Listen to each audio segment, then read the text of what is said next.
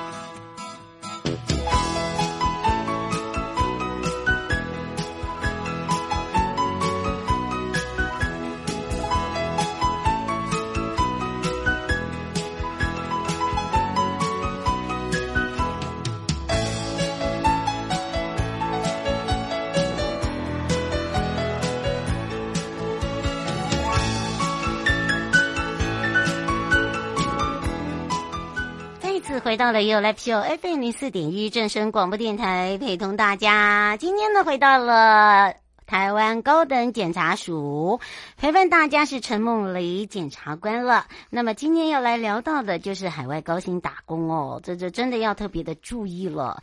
呃，因为注意的是，小心是人蛇集团的话术哦，因为有很多人都不了解哦。其实被诈骗哦，最痛恨。而且是大家最痛恨的犯罪之一呀、恨得痒痒痒啊！呃，而且呢，第一个呃，会使人真的财产什么都没了之外哦，呃，家庭破灭，甚至呢还人亡都有可能哦，因为想不开等等。好，今天会来跟大家聊聊。那么，因为最近有一些集团呢，特别都是用这个高薪来聘请你到海外工作，那结果呢都是骗局。好，怎么回事？哦，我们要来跟大家说明。那包含含了这个应征工作哦，其实，呃，工作是一件事情。那这件事情怎么去看待？尤其是在国内的话，你还有可以查询的机会；在国外的话，如果你没有亲人在，你没有朋友在。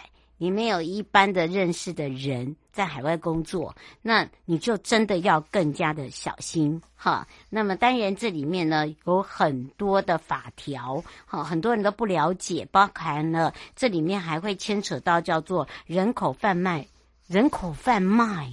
一个工作会变成人口贩卖，你看看是不是很吓人？所以呢，待会会来跟大家聊这一块哦，让大家比较清楚。先回到了生活法律停看听了，我们说到了落实幼儿国家养，这是法务部所做的一个教保中心哦。那由台中高检署挂牌，法务部为了协助这个减少少子化的危机，那也配合零到六岁的国家。一起养的政策，特别委由蒙特梭利教育基金会，那他们在台中高检署所做的一个职场互助教保服务中心。那这个服务中心呢，主要就是提供给临近职场的员工哦，在学龄前的子女哦，包含的孙子女，可以有一个完整的托育教保的服务，来建构一个友善的职场环境。那少子化呢，变成是国安危机之外呢，法务部呢也配合了这样的一个零到六岁幼童国家一起养的政策，那包含了让年轻司法员同仁哦，第一个敢结婚，第二个敢生，第三个可以很开心的养，所以从两年前呢就开始盘整所属机关，它可以运用的空间有多少，也让很多的年轻司法同仁呢。敢婚，愿意生，很开心的养，那也推动了怎么样来去设置这个员工子女托育的一个设施。那最近呢，我们也初步规划了十五个教保中心哦，设置了两个非营利幼儿园，招收总共有六百七十一位的幼童。其中呢，台中高检署呃这个拔头拔得头衔呐，委任了是蒙特梭利教育基金会，他在自由路呃办公场域。开办了全台司法体系的首座职场互助教保服务中心。那策划的主任检察官吴翠芳，她也特别讲，因为这整个中心呢，整个空间明亮，独立的空调，然后还有活动区、厕所、配膳室。呃，还装这个含设有紫外线的杀菌设备，包含了录影监视设备跟消防救助的一些设施。那它采取的呢，也是开放式的幼儿教育观念，实践整个一个高品质的学龄前教育，给孩子呢一个安全舒适的成长环境。那么部长他也亲自的下台中哦。来做这个挂牌的动作。那台中高检署张青云检察长呢，还邀请了台中地院邱志平院长，还有司法界的跟教育界的呃人士前往观礼，用实际的行动支持建构这友善职场的环境。那么也让整个员工跟邻近的民众有提供更多便利跟优质的一个托育新的一个选择。哦，这真的是一个好事哦，因为真的很很多的。呃，这个年轻人哦，都害怕害怕结婚，害怕生子哦，因为真的就是一个环境上面所迫，呃，不管是在金钱上面啦、养育上面啦、教育上面啦，还有就是呃，这这如何哦，在这个管教这一块。好，那另外呢，就是在高检署的部分了。那么在不配合阻止这个诈业诈骗业者哦，要小心了。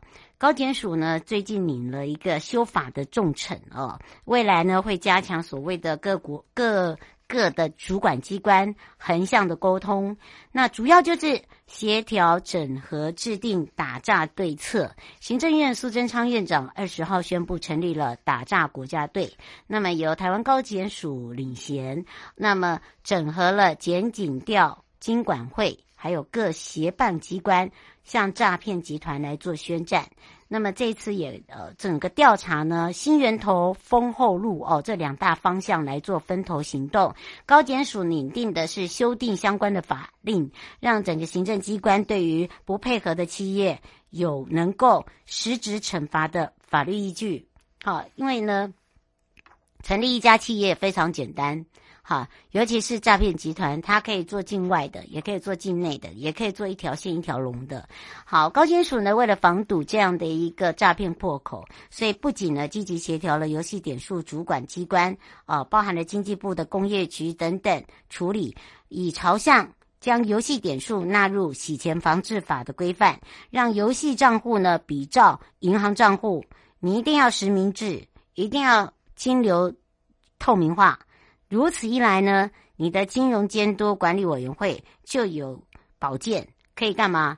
惩处不配合的公司，不然的话，永远都是防不胜防，抓不胜抓啊！等于呢，就是告诉你，譬如说，游戏橘子，只要你不配合防诈，就有可能触犯洗钱罪。好，就是很简单，没有二话，不能在无风险地大赚取受害者的钱。哦，这才是重点。那游戏点数呢，是虚拟的商品，普及化呢，呃，就是很容易呢销赃的一个特质哦。所以呢，常常就被很多的歹徒用来大量洗钱。那金融地检署呢，余丽珍检察长。讲长就有特别建议，这个游戏点数呢纳入了洗钱防治法的规范，在第五条第三项指定的一个非金融事业及人员中呢，修法加入了游戏点数业者。那高检署检察长张斗辉检察长就带领打诈国家队来向这些诈骗集团宣战。如此一来呢，这些游戏点数业者，如果你不配合实名制、金流明细交易记录等等。那么就涉犯了洗钱防治法，我们就可以依照行政法罚款，或者是有刑事责任。好，这个也是让我们这些呃业者一定要配合，好，因为要保障我们国人的呃这个权利跟财产的权利。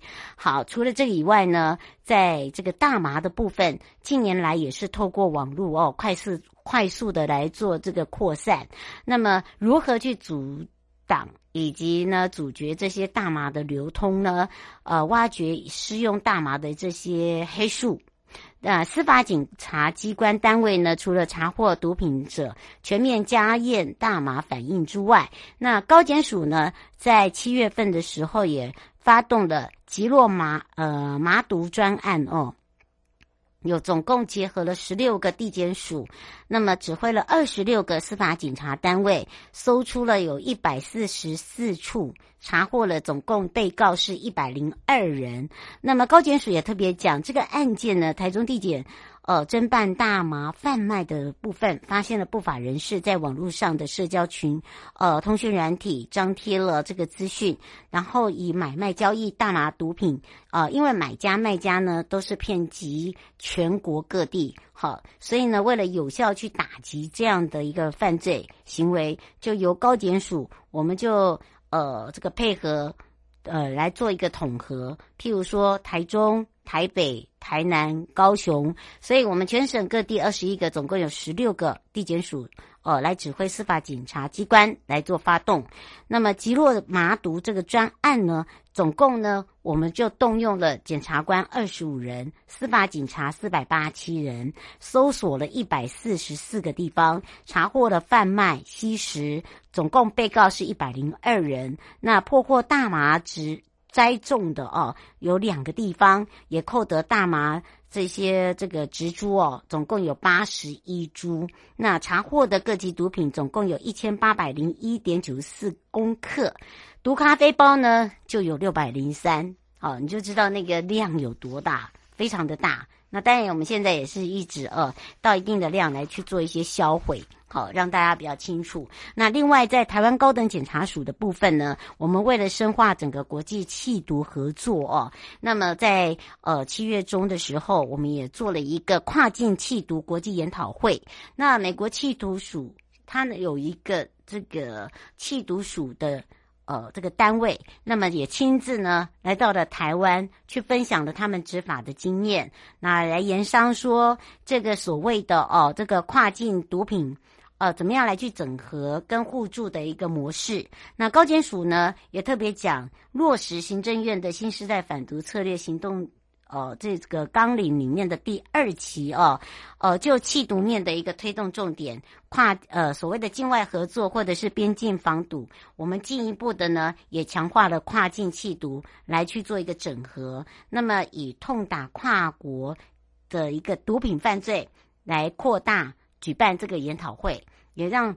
双方可以更多的了解。那这一次呢，美国缉毒署呢，呃，美方的执法人员，还有调查局人员、警政署人员、海巡署人员，呃，还有第一线的同仁，包含了国际毒品呃情势进行了一个些分析啦，呃，甚至呢，呃，了解一些走私的路径啦，有利双方哦，将来在我们在跨境呃在缉毒工作上面可以做一个互信跟沟通的合作哦，这也是我们最重要的。哦，跟大家一起来分享。好，带回来时候就要回到陈梦梨检察官时间了。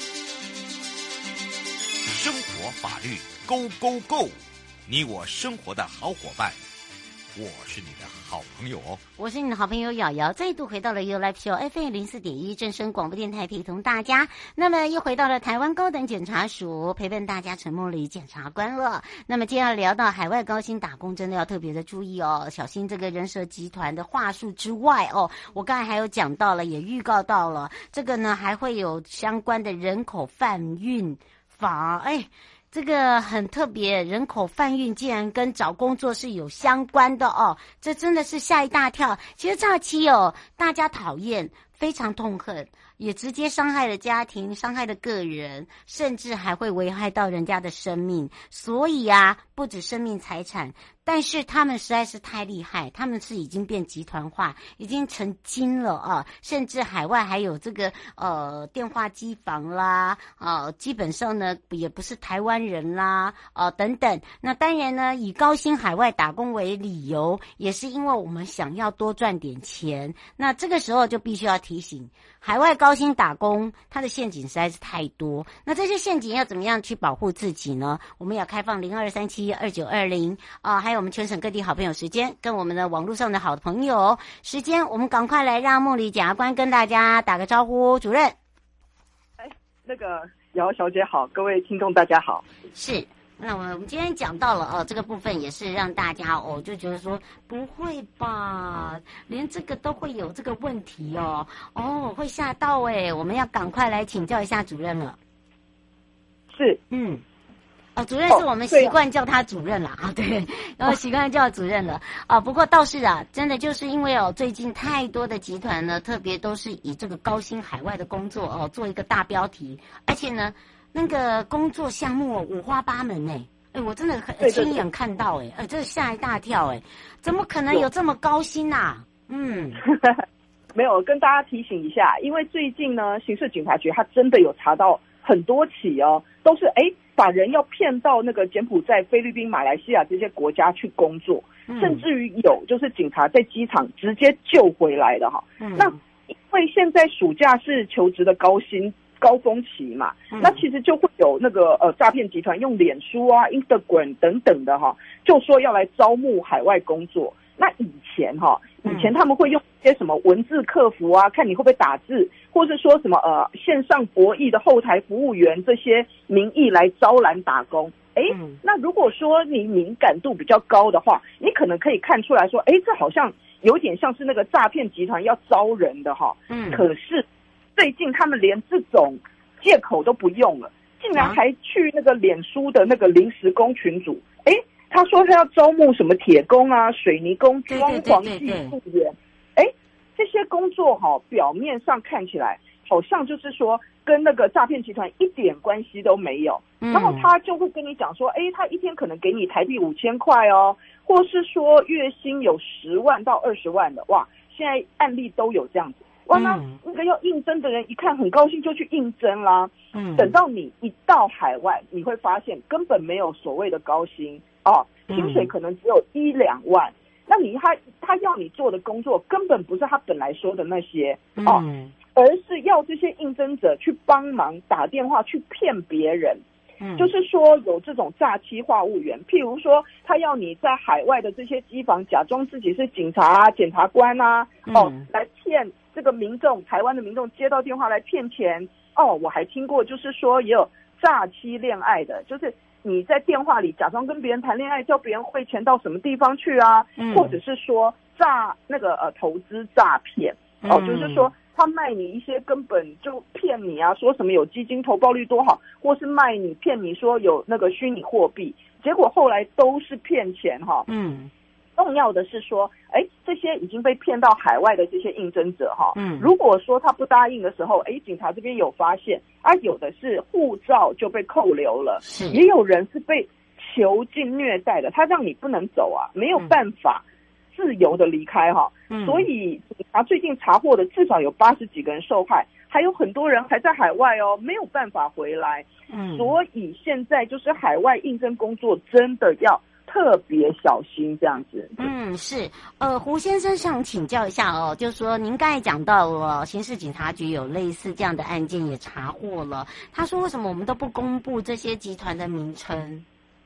哦，这不是公布集团名称的问题，因为名称随时可以变啊。对呀、啊。是是哦，而且他他可以改在网络。对呀、啊。对，不是，而且他在网络上招募的名义，他就是这样，他是随时随地都在变，他会用各种不同，所以。其实我们接下来可以就是说，呃，去看一下，就是应该要去看一下，还是一样，你应征的时候要自己去小心，而不是说，因为你光公布名称其实没有用，他们的手法是千奇百怪这样子。嗯，你看他们连刚刚这个主任就讲到，水泥工都可以耶。你看看，对呀、啊，它会变嘛。哎呀，他那哎，那个真的太强了，这个一变再变哦，嗯、可以说诈骗集团哦，把这个应征工作的人骗到了海外，哈，不管你是呃，很多人说呃，只有接电话啦，或者是做服务生啦，哦，其实骗出去了，那当然呢，这些钱出去的钱是谁付？他会跟你讲说他会先付，那你是不是要签单？哎，完了。你这个可能就是 越来越多钱了，所以这些骗人的人，难道这些呃，我们怎么样去克？应该是说怎么样来去阻挡啊？呃，制裁呀、啊？我觉得这也是民众恨得痒痒痒。有没有什么样的方法啊？我们是不是来请教一下主任？嗯，没有错，因为呢，如果说你是自己愿意的，自愿跟诈骗集团合作，一起到海外去骗人的话，嗯、或者是说，哎，你本来是被骗的，到海外觉得，哎呦。是不是好赚哦？就想说答应一起骗人，那这样这些人当然跟诈骗集团一起都是诈欺的共犯，嗯，当然要受到刑法那个诈欺犯的制裁嘛，这是一部分，嗯。但是有些人他是真的被骗的，他本来是真的要到海外去工作哈，嗯。可是呢，好，哎，这些人一到海外去以后，发现根本就没有十到二十万啊的薪水，只给一些低薪啊。那应征者呢不愿意。一起骗人的时候，哎，对方会强暴、胁迫、恐吓你哦。嗯，好，那用各种违反本人意愿的方法，哈，使这些应征者从事他的劳动跟报酬不相当的这些工作哦。嗯，这个就已经违反了刚刚就是瑶瑶小姐讲的《人口贩运防治法》第二条的规定，这个已经违反《人口贩运防治法》哈。嗯，那么。